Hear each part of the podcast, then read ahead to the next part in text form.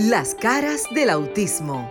Auténticos, unidos, inigualables, sinceros, maravillosos y originales. Todas las facetas de un mundo diferente y especial en Las caras del autismo con Sofía La Chapelle por Sol, la más interactiva.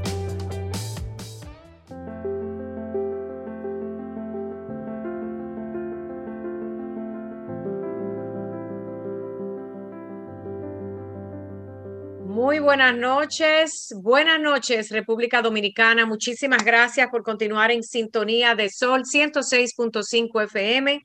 Qué bueno, qué bueno que están allí conectados. Acaban de estar en sintonía del programa que tenía pues conectada República Dominicana y ahora continuamos con esta tradición de los sábados a esta hora. Si estás en Estados Unidos, puedes escucharnos al igual que en cualquier parte a través de Sol con Z 106.5 FM. Puede ser el app, puede ser a través de www.solfm.com en Roku TV y en todas partes que pueda estar RCC Media. Este es el programa de informar, educar, la voz también del pueblo.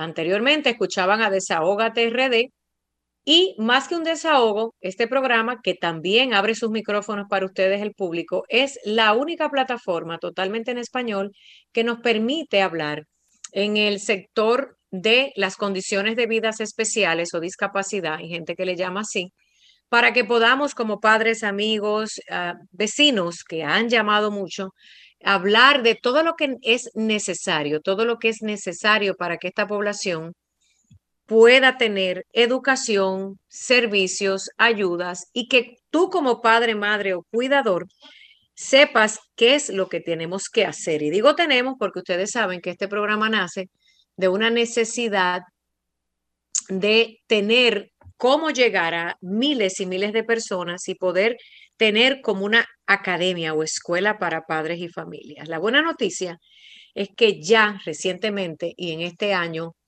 y gracias a la buena voluntad de eh, las decisiones que toman los gobiernos, por primera vez en República Dominicana, y me da mucho, eh, mucha, mucha alegría, porque yo vivo de positivismo y esperanza. Una cosa es que uno denuncie de una manera ética y profesional cosas que no están funcionando, caramba, porque a veces el sol no se puede tapar con el dedo, ¿verdad? Por más brillante como el sol. Pero también es bueno decir que uno trata, en la medida de lo posible, de sumarse a esfuerzos que ayuden a la población con discapacidad. Lo dijimos en el programa anterior que estábamos haciendo pues anuncios, eh, primicias exclusivas. Y usted que me está escuchando, no sé si está en el auto, si está en su casa, si está conectado por donde sea, riegue la voz. Este programa es para todo el que quiera saber cómo ayudar a una persona que tenga algún tipo de condición especial. Se llama Las caras del autismo porque gran parte de este contenido tiene que ver con las personas que tienen esta condición de vida. Condición, no enfermedad mientras que hay otras discapacidades que sí eh, pueden llamarse así porque pues sí presentan otro cuadro, síndrome de Down, parálisis, hemos hablado de enfermedades o condiciones raras, hemos hablado de sordomudos, hemos hablado de los ciegos, hemos hablado de todo el que caiga en este renglón. Si usted está en sintonía, yo sé que Franklin, que está en los estudios, nosotros estamos hoy gracias a la tecnología conectados vía Zoom. Maritza Botier en algún momento se va a conectar. Franklin que está escuchando, que sepa que en algún momentito Maritza Botier también va a estar a través eh, de la plataforma Zoom hablando con ustedes, no solo como co-conductora. Maritza, como también hemos dicho en los últimos programas de este año, ya forma parte de el grupo de personas y profesionales que trabajan en el CONADIS que es esa institución del gobierno de la República Dominicana, si usted me está escuchando de otra latitud, que es el organismo regulador del sector discapacidad, el que debe de velar, por ahí está mi perrito, el que debe de velar por que se cumplan las leyes en este sector. Ahora bien, ¿qué es lo que hemos tenido a lo largo de más de tres años y dos meses hablando de eh, cómo vamos a ayudar a esta población. Hemos tenido de todo, desde las personas que pertenecen a las organizaciones sin fines de lucro, desde papás, mamás, profesionales, terapeutas, educadores, amigos del barrio, vecinos, gente que también viene y le hemos dado los micrófonos para que diga lo que quiera, pero en un orden. Hemos tenido, y recuerdo, porque a veces uno como periodista en este caso como ambas cosas, porque estoy frente a un micrófono, debo de fungir como la periodista que soy, moderadora de un programa, pero también pertenezco a este sector y he tenido momentos desagradables donde uno tiene a veces que decirle a alguien, nunca se me olvida, una persona que llega y dice, bueno, el autismo se cura con una pastilla que no sé qué cosa. Miren, uno respeta todas las creencias y todas las cosas dentro de este mundo, que de por sí es bastante complicado, complejo, que tiene muchas vueltas y muchas cosas que todavía no están científicamente comprobadas cuando hablamos del autismo. Y una de las cosas que tratamos de hacer los periodistas que tenemos y tratamos de hablar de los dos lados, es no dejar que un lado, la derecha o la izquierda, tome control de la información, sino que ambas formas de pensar se puedan expresar. También recuerdo un programa donde eh, venía una persona que decía que, bueno, las asociaciones sin fines de lucro, ninguna tenía dinero. Entonces yo lo que le dije fue, muy bien que tú estás haciendo esta denuncia, pero tráeme la evidencia. A veces hablamos sin evidencia. Es muy fácil yo pararme enfrente de un micrófono o que un periodista me preste mi plataforma y yo hablar sin evidencia. Yo les recomiendo que a todo el que vaya a hablar de algo, acusando de que algo no se ha hecho, traiga su evidencia. Porque también están los casos de los padres que dicen, mira, yo llevé a mi hijo a un colegio, nombre y apellido, pagué X cantidad de dinero, usted trae su factura de pago y usted trae quizás un correo electrónico, una carta que le hayan dicho que a su hijo no lo van a aceptar allí, porque decir, lo decimos todo, las palabras se las lleva el viento. Lo que de verdad vale en denuncias públicas, claro, cuando usted tiene ética, porque si usted empieza a denunciar y hablar por hablar, y usted no tiene la prueba de lo que usted dice, no está diciendo nada. Lamentablemente, Lamentablemente, muchos de los medios de comunicaciones o los programas, y más si las personas producen sus propios espacios, a veces dejan que estas cosas pasen sin las evidencias suficientes. Por eso, miren, los programas de investigación son muy importantes, porque ese es el verdadero periodismo, el que investiga y trae pruebas. Lo demás, yo le llamo periodismo irresponsable o comunicación irresponsable. Entonces, eh, yo lo veo así, me disculpan los que hacen sus programas como quieren, pero en este programa es bien delicado lo que hablamos porque estamos hablando con la vida de un ser indefenso, estamos impactando el mundo de una persona con discapacidad con lo que decimos. Estamos quizás destrozando las esperanzas de alguien. Estamos mermando el ímpetu de luchar de un padre, porque si todo el tiempo le estamos bombardeando con que aquí no hay, aquí no se cumple, aquí no hay nada que hacer, esto es un desastre. Psicológicamente, un padre que de por sí lleva una lucha muy grande en su alma, su corazón y en su vida diaria, usted lo está dejando desarmado. Más sin embargo, si en un programa usted escucha las dos cosas y dicen, bueno, es cierto que no hay suficientes escuelas que acepten a mi hijo, pero de repente tú dices, fíjate, pero es que otra persona, yo estoy teniendo una buena experiencia, tenemos que tener los comparativos. ¿Por qué les digo esto? Porque es cierto que Latinoamérica completa carece de programas que cumplan al 100% y eso no es, mire, nada nuevo que estamos diciendo. Latinoamérica completa y el Caribe sufre gobiernos tras gobiernos de no cumplir al 100% con las, los servicios que deben proveerse para el llamado sector discapacidad. Pero también es cierto, también es cierto que existen lugares en Latinoamérica y el Caribe, incluyase la República Dominicana, desde donde nace este programa, que algo se ha hecho, que algo pequeñito o mediano se ha hecho. Entonces, tenemos que dar el crédito a lo poco o mediano que se ha logrado en el mundo de la discapacidad y desde ahí retomar la lucha, pensar en cuál es la próxima meta. Es bien difícil uno como padre entender que después de las paredes de mi casa, allá afuera hay un mundo que otras personas también necesitan. Y es natural enfocarme en mí, eso está muy bien, en mi hijo, en mi casa, en mis problemas, en mis cosas.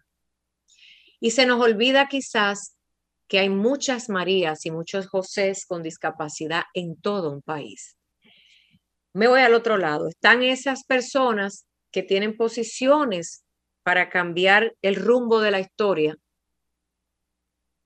Y por la razón que usted quiera, negligencia, corrupción, y que no les importa, que somos los últimos, también sucede que no se hace un trabajo. ¿Por qué les digo esto? Teniendo los dos lados de la moneda, precisamente fue que hicimos en el programa anterior esas, eh, hablar de lo nuevo que viene. También otra cosa que es importante y que a nosotros se nos olvida, a los padres que tenemos o cuidadores, algún ser querido que requiere terapia, servicios, ayuda y educación especial, es entender que todo tiene su tiempo y que tenemos que aplicar desafortunadamente la paciencia. El hecho de que quizás vivimos en un lugar donde no lo podemos tener todo, nos empuja a lo siguiente. Bueno, y si yo no tengo los servicios que mi hijo merece en la escuela y que por ley me deben de darle, y si yo no tengo la cantidad de terapias, la cantidad de terapias que mi hijo requiere, pues muy mal también. Bueno, ¿y por qué si yo voy a un parque, a una playa, a un programa de deportes, a un programa de arte, a un restaurante a comer o en el aeropuerto para abordar un avión si viaja. No están todas las acomodaciones y modificaciones. Oiga la palabra. Acomodación, acomodar y modificar significa hacer unos cambios para que esa persona con alguna condición de vida especial pueda tener el mismo disfrute, aprendizaje y experiencia que cualquiera de nosotros que no tenemos una condición. Entonces ahí llega la frustración, que el padre o cuidador dice, ni por aquí ni por allá. Entonces, ¿qué es lo que usted va a hacer? Es lo que siempre hemos abogado y mucho antes de este programa y mucho antes, mi norte, la base de mi trabajo, como sea que usted lo quiera llamar, ha sido abogar porque nosotros los padres, que a la vez somos los cuidadores, o la abuela o la prima, aprendamos nosotros, nos eduquemos nosotros, nos eduquemos para ayudarlos a ellos, dediquemos tiempo de nuestra vida a volver a la escuela. Tomemos tiempo para hacer anotaciones. Tomemos tiempo para decirle al que no sabe cómo aprende mi hijo. ¿Cómo puedo ayudar más? O tú como terapeuta, ¿por qué mano o cómo es que le agrada a mi hijo? Para cuando en la escuela no haya ese maestro, que ya lo ya sabemos que, por ejemplo, no está por la razón que sea, tú seas ese maestro sombra de tu hijo. ¿Quién dijo que un padre o cuidador no puede ser el maestro sombra?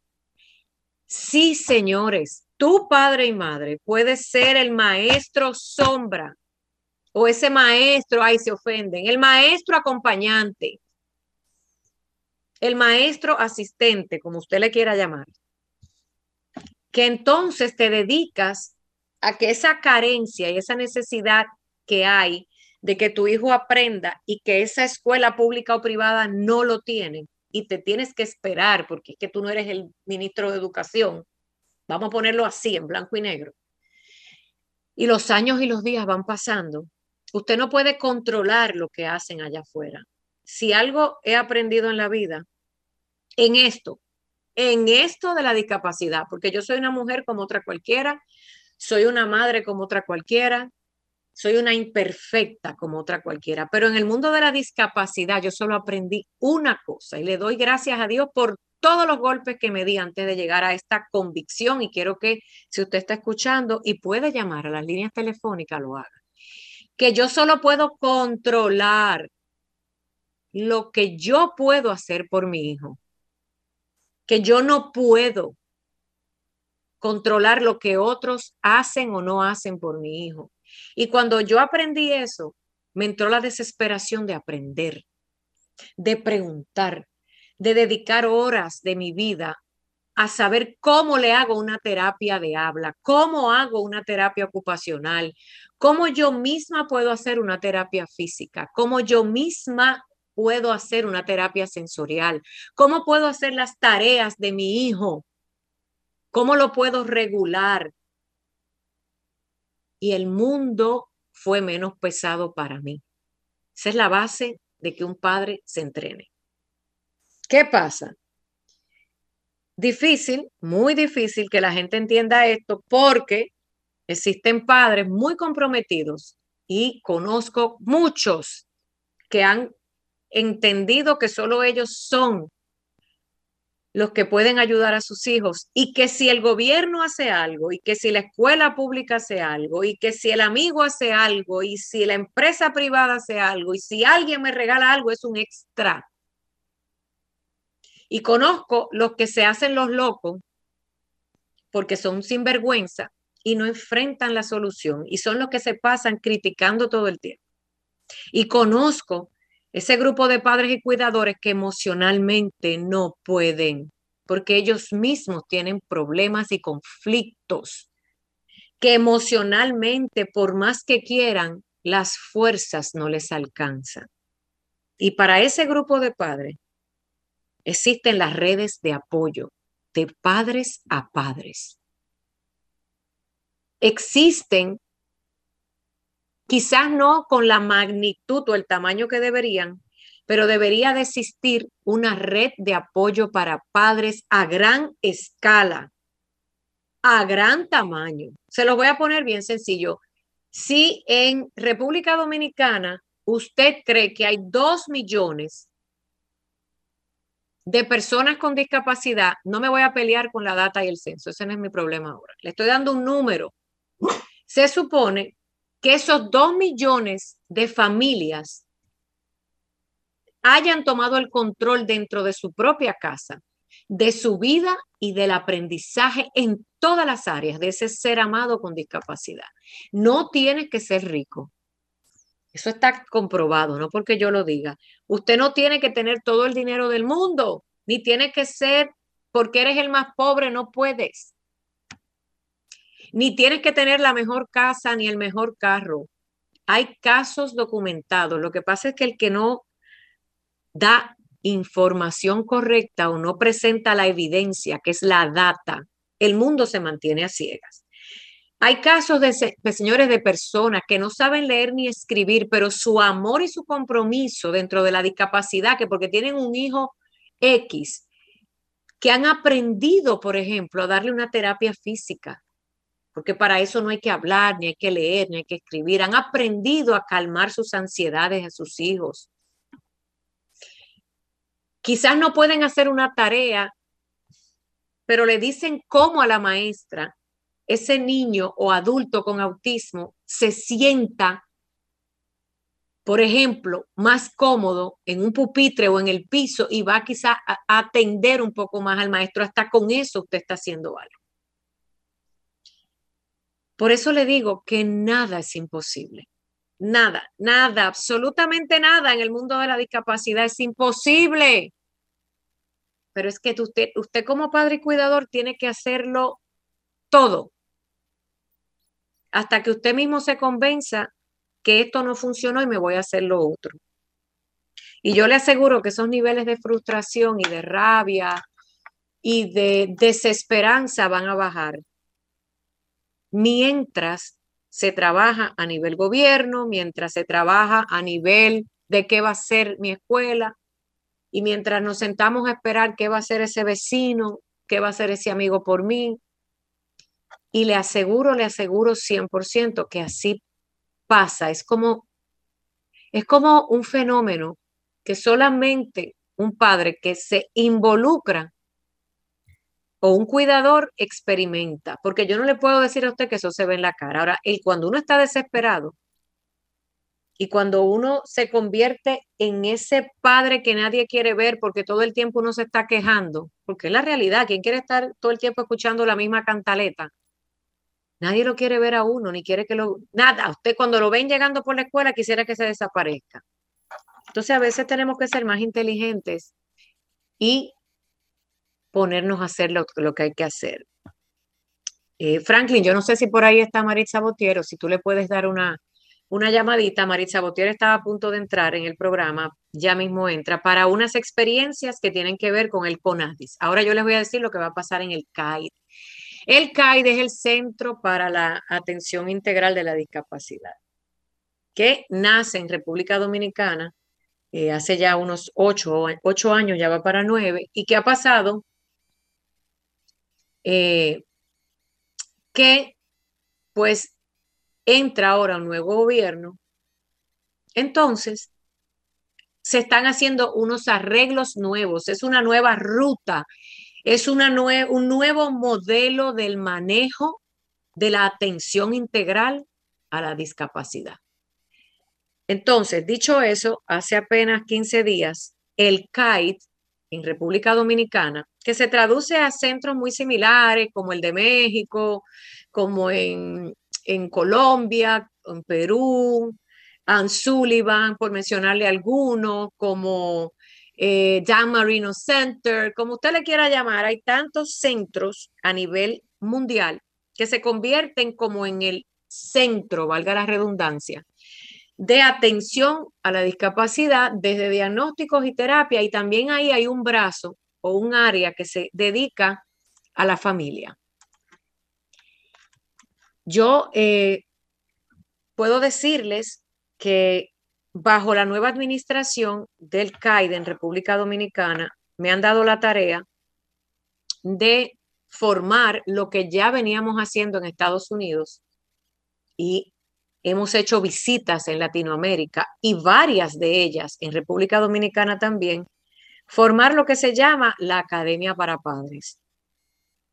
Replicar, volver a repetir lo que hemos hecho con un grupo de latinos en este caso entre Nueva York, Miami, New Jersey, que lo hicimos, y unas cuantas visitas a Panamá, bueno, donde haya sido, reuniones de padres, pero más para darnos una tarea de invitarlos a los padres a que vengan a aprender una academia para padres. Eso es bien sencillo, es como que usted va a volver a la escuela pero se llama academia porque va a incluir muchas cosas. Usted se puede graduar de allí con honores, simbólicamente, usted va a poder allí aprender las materias básicas para cuidar a su hijo. Usted allí va a poder mejorar y convertirse quizás en otro padre que ayuda a entrenar a otro padre, porque tu nivel de liderazgo y de interés por aprender va a ser quizás más rápido y más eficiente para tu propia vida y para ayudar a otros. Eso es una buena noticia. Porque sí es bien cierto que las fundaciones sin fines de lucro o asociaciones, como les quieran llamar, hacen ese trabajo, lo, están limitados al grupo de 100, 250 padres dentro de sus comunidades. Y es tal la necesidad, miren, yo no estoy hablando de servicios para la persona con la condición. Ahora yo me estoy pasando a la noticia de la Academia para Padres. Academia para Padres, familias y amigos, porque si usted es un amigo y usted dice, yo quiero aprender a cómo voy a compartir con el hijo de mi vecina, usted va a estar 100% invitado. Las puertas van a estar abiertas. Las puertas van a estar abiertas. Entonces, ¿qué es la Academia para Padres en la República Dominicana? Un concepto que se está trabajando y ya está listo. Y en algún momento se le dará la fecha de inicio de este año, claro está. Es el concepto que debería de hacerse en todas partes. Existe en los Estados Unidos. Me parece, y no estoy segura porque no puedo hablar si existe en Europa, pero en Estados Unidos existen grandes academias que forman a los padres con talleres continuos, con información continua, con muchas herramientas, porque los talleres es solo una de tantas cosas que se pueden hacer con nosotros los padres. Una de tantas cosas que los padres podemos aprender. Yo no sé si podemos recibir llamadas al 1809 540 1065 1809 540 1065 si usted está en territorio de República Dominicana 1-833-610-1065 y pueda compartir algún tipo de experiencia. La misma vez que yo estoy con ustedes en las plataformas en vivo, en este caso Zoom, yo estoy tratando de enviar mensajes para ver si podemos recibir esa llamada. A mí me, me encantaría ver qué piensan los padres de que puedan tener un lugar donde puedan acudir de forma cíclica, o sea, fija, una vez a la semana, para una, recibir una, una instrucciones organizadas y específicas por periodos de tiempo que van a sobrepasar un año, porque esto no es una cosa de un taller hoy y otro dentro de seis meses.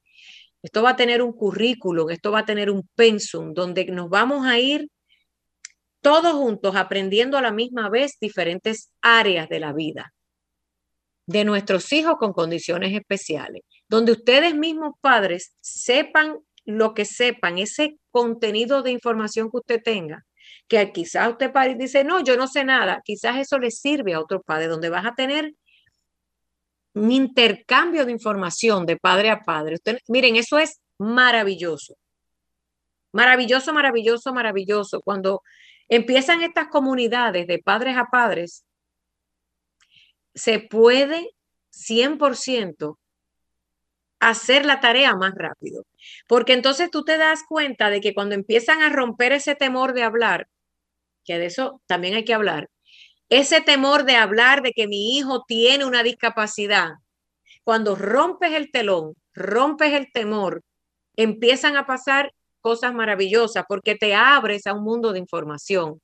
Y luego viene la acción. Cuando empiezas a accionar, escuchando todo lo que se te está dando de información y empiezas a educarte y tomas acción, o sea, pones en plan la, eh, la marcha de ayudar a mi hijo, te vas a dar cuenta que te vas a sentir muy bien. Eso es lo que pasa, por así decirlo, dentro de las escuelas de padres y familias o las academias. Ya una academia es un concepto más organizado, es más amplio. Y la buena noticia es que vamos a trabajar con la calma que merece, la paciencia de ustedes, el público, una academia virtual, donde toda esa información vamos a tratar de subirla a una plataforma virtual, donde si usted está vamos a decir, en un campo, pero usted tiene internet y tiene un teléfono, con ese que usted hace y sube para ver Facebook e Instagram y chismear de la artista favorita, quizás usted va a decir, déjame ocupar mi tiempo y decir, déjame ponerme entonces a ver la academia para padres. Es como cuando usted está cogiendo que la pandemia nos enseñó, ya la pandemia nos entrenó a que podemos estudiar o informarnos de forma virtual, usted va a tener un acceso para entrar a educarse, a informarse. Qué buena noticia. ¿Saben por qué es buena? Porque yo misma llevo muchos años dándole a conocer al mundo que estos proyectos de padres funcionan. Y no porque yo lo diga, yo no soy nadie.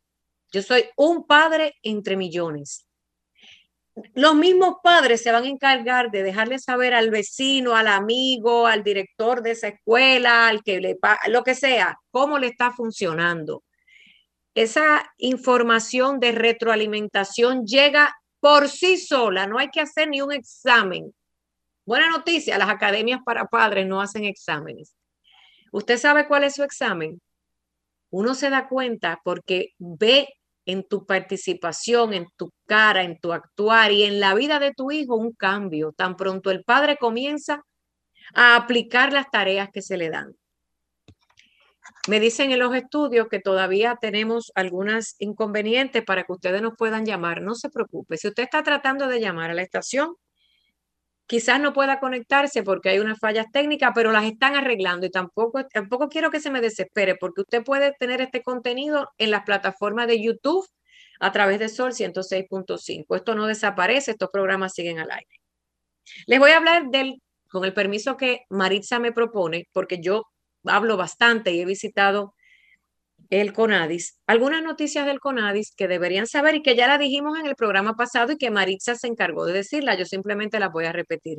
Si usted está sintonizando ahora, preste atención en República Dominicana y qué bueno que lo escuchen en otros lugares para que quizás puedan surgir movimientos que le den paso a este tipo de soluciones que empiezan a surgir. Bajo la nueva administración del gobierno de la República Dominicana, se le ha dado instrucciones de empezar un proyecto de hacer visible estas familias que tienen hijos con discapacidad. Se le está solicitando que acudan al CONADIS, eso es en República Dominicana, y registren a su familiar que tiene alguna condición si es que no lo ha hecho. La buena noticia, según nos informa Maritza, portavoz del CONADIS, es que si su, usted no tiene un diagnóstico, usted llega allí y le van a ayudar a que pueda obtener un diagnóstico porque le van a guiar cómo hacerlo. La otra buena noticia es que si tu papá o mamá o donde vive esa persona con discapacidad no están trabajando, le van a dar una cosa que se llama pensión solidaria. Es un tipo de incentivo económico. No me pregunte el número porque eso yo no soy quien para saberlo ni lo manejo pero se llama pensión solidaria. Vaya a las plataformas de redes sociales del CONADIS y también del CAIT, si estás en República Dominicana, y allí hay colgada, puesta esa información, pero se la vamos a dar aquí porque yo sé que muchos de ustedes escuchan este programa a través de tres años y dos meses que estamos al aire, gracias a Dios. Pensión solidaria es algún incentivo que se dado vía decreto por el nuevo gobierno de la República Dominicana para aliviar un poco la carga económica que requiere usted ser el cuidador de una persona con la condición de discapacidad que sea y que usted pues se ve impedido de trabajar o porque por infortunios perdió usted su empleo. Si usted puede comprobar que la persona eh, tiene alguna condición de discapacidad y que usted no está trabajando, más otros requisitos que los expertos del CONADI le van a solicitar, usted puede obtener esa pensión solidaria. También se nos ha dicho, dije otros requisitos, o porque hay familias que reciben una pensión por un lado, otro, yo no sé si eso va a funcionar o no, creo que no. Pero la buena noticia es que conozco de gente que no sabían que por ley también merecen algún tipo de compensación. Y también existen otros programas que se están habilitando para ayudar en general. Ejemplo, hace apenas un día o dos, el mismo CONADIS hace un llamado a las asociaciones sin fines de lucro para que acudan a esta eh, agencia del gobierno, dependencia, como usted le quiera llamar, para que se hagan y se registren para ser legales. O sea, hay muchas organizaciones y fundaciones que no tienen un estatus de legalidad, que aunque están trabajando, no aparecen registradas como una organización sin fines de lucro. Y a nivel mundial, señores, todas las organizaciones debemos estar registradas. Si usted me pregunta a mí, Sofía, que tú tienes un proyecto que se llama Un Paso a la Vez, que todo el mundo lo conoce, que nace desde la iniciativa de los padres porque aprendemos un paso a la vez. Entonces, ese proyecto está registrado de manera legal en los Estados Unidos. Yo tengo toda mi documentación, todos mis sellos estatales, federales. No porque yo colecto dinero, porque en mi caso no lo hago para, para mi fundación y eso tengo las pruebas suficientes y necesarias por si alguien lo pone en duda.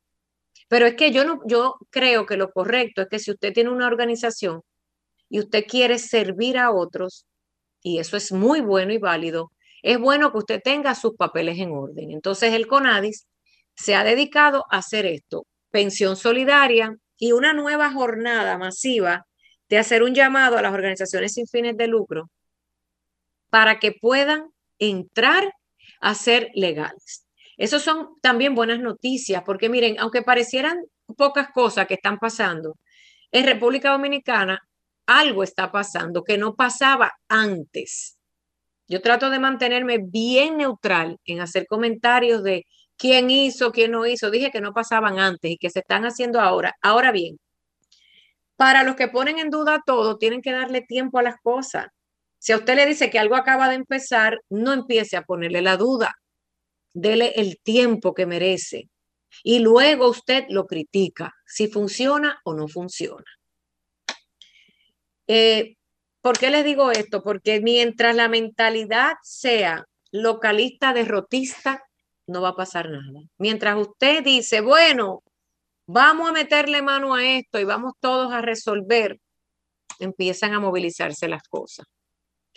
Desde el CAI, eh, sabemos que ya se hizo ese primer encuentro con las fundaciones y van a venir más encuentros. Quiero que sepan que yo sé que muchas de las organizaciones, fundaciones sin fines de lucro escuchan este programa, que no es la única, que a medida que pasen los meses se le va a convocar para que vuelvan a reunirse, tanto en el CONADI como el CAI, y Maritza parece que no ha podido entrar, pero yo estoy hablando por ella y me dio la autorización para hacerlo, para que ustedes sepan que se van a volver a abrir las puertas, que se va a volver a hacer reuniones, para que se pueda empezar el plan de trabajo, que ya ellos conocen algunas de las necesidades porque están plasmadas a través de los años, van a tratar de activarlas y cosas nuevas, ideas, pero no venga nada más a quejarse. Yo le voy a dar un consejo.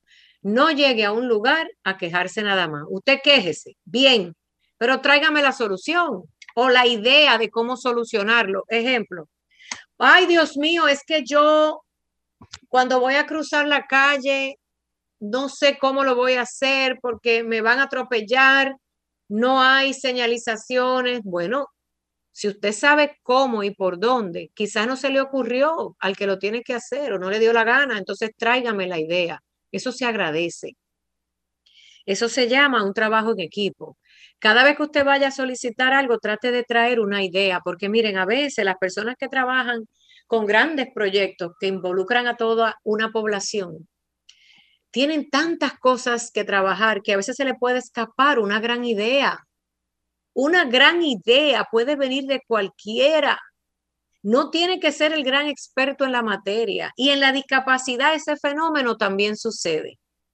Es maravilloso cuando usted dice, wow, no se me había ocurrido que tal cosa puede funcionar o que a mí me funcionó y te lo estoy dejando saber.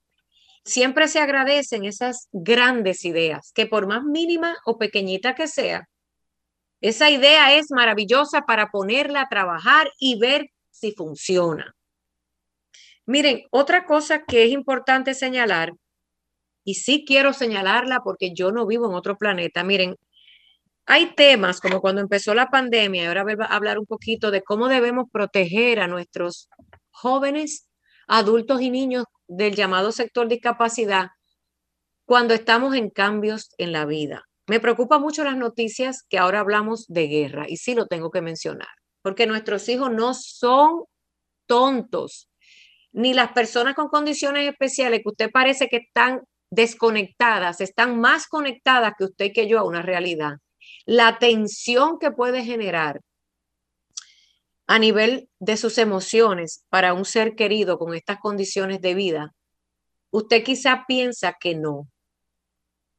Entonces, esas emociones se traducen en que usted tenga el control. Miren, ahora mismo estamos soplan vientos de guerra lastimosamente en un país muy lejano como Ucrania.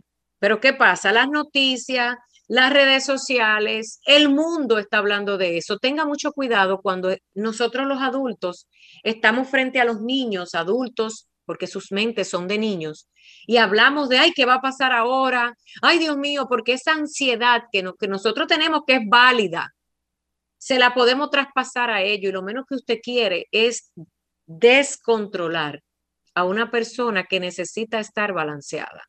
Esto pasó en la pandemia. ¿Por qué los traigo a colación? Porque cuando el mundo habla y habló y sigue hablando de una pandemia, uno de los más afectados fueron nuestros hijos con autismo, nuestros seres queridos con otras condiciones de vida, porque ellos se sienten vulnerables, aunque no lo verbalicen. Ellos pueden expresar que se sienten indefensos porque por naturaleza lo son. Las personas con discapacidad son indefensas, no saben cómo hacer y reaccionar somos nosotros los cuidadores los que le decimos la, por dónde vamos, qué tenemos que hacer y cómo. Entonces yo les recomiendo que mientras menos exposición a nuestros comentarios, a cuando llegue la familia a hablar, a cuando yo esté viendo la televisión, cuando yo esté mirando el iPad, la tableta o el teléfono, con este tipo de cosas que no aportan a la vida ni al aprendizaje de un ser con discapacidad, manténgalo alejado de ese entorno. También estamos teniendo el fenómeno de eh, estas cosas que pasan con los abusos a las personas con discapacidad. Y el abuso viene a veces desde el hogar. Tengo que mencionar estas cosas porque así como hablamos de educación y servicios, tenemos también que hablar de la responsabilidad que tenemos los padres de velar por el bienestar de esa persona con condición especial. Es nuestra responsabilidad, cuidadores, de saber qué escuchan ellos, qué ven a través de sus ojitos, qué escuchan de nuestras conversaciones, cómo reaccionamos nosotros a diferentes cosas, porque ellos no tienen la forma de acomodar el mundo como nosotros. En temas de abusos es una de las grandes problemáticas en el mundo de la discapacidad que se discuten a niveles de gobierno, paneles y especialistas. Eh, es un misterio, es un tabú, por ejemplo, el abuso sexual en personas con discapacidad. Y eso es así, eso no se disfraza. Y a veces sucede desde la intimidad del hogar. Ojalá y sé que quizás se van a empezar a desarrollar mecanismos para que usted pueda denunciar a los abusadores, así como se puso de moda y está de moda desgraciadamente el bullying, el acoso en la escuela, hay acoso en el trabajo, pero también hay acoso en los hogares, con los vecinos, con los familiares que dejamos a nuestros hijos. Las personas con discapacidad no saben denunciar los abusos, tanto físicos de golpes, de palabras o sexuales que ellos puedan enfrentar. Entonces el llamado es a que seamos nosotros los custodios, los guardianes de la vida y la integridad de ese ser. Y a la misma vez ocuparnos de eso que empezó este programa hablando, que es de cómo lo voy a educar, cómo voy a hacer que le den una buena educación especial, ¿Cómo logro las terapias de mi hijo? ¿Cómo logro que en el restaurante me lo acepten y no nos echen a la calle? ¿Cómo logro que esas, esos adultos ignorantes, pero es porque no tienen información, se están burlando y hacen comentarios que me duelen? Cuando estamos, por ejemplo, en el supermercado. Entonces, eso es importante, pero más importante aún es sentar la base de la vida básica, que es que ese ser humano con discapacidad tenga una casa segura. Cuando digo casa segura, no es que se le moje el techo, ¿eh? Puede ser una choza, pero que se viva en armonía, en paz y que no hayan abusos, ni físicos, ni mentales, ni verbales, ni sexuales. Cuando ya usted garantiza esa primera estabilidad de vida y dignidad, entonces ese ser humano va a estar preparado para que lo que pueda lograr en la educación, a nivel de terapia, le, le pueda ser de beneficio. Cuando uno trabaja con tantas personas, y yo que he ido a tantos países, y sí, lo he hecho, y ahí está la evidencia, uno ve tantas cosas. Hay otras víctimas del silencio en la discapacidad y son precisamente los padres, precisamente los cuidadores, donde hay padres que pueden ser abusados por su pareja dentro del mundo de la discapacidad. Hay madres que son abusadas por sus los progenitores de sus hijos. Y eso es otro secreto a voces que nadie quiere hablar. ¿Sabe qué? Mientras haya temor de hablar, nada va a cambiar. Lo bueno de estos proyectos de academias para padres, quiero decirles la buena noticia, que ustedes van a tener una manera de informar lo que les está sucediendo hasta de manera, si quiere, anónima. Pero también usted va a tener la manera, de alguna forma, vía mensaje de texto, vía una, un call center, vía lo que sea, una carta, para que usted pueda decir lo que pasa en su hogar. Porque a veces tenemos las mejores de las intenciones para tener y el mejor proyecto de educación especial, el mejor proyecto terapéutico, los mejores especialistas allí, pero si esa familia está rota o dañada, nada va a pasar. Entonces, la buena noticia también es que van a tener un lugar para hacer la denuncia, para poder desahogarse de lo que te está pasando, sin tener represalias. Pero tienes que ser valiente y hablar, porque nadie adivina lo que al otro le puede pasar.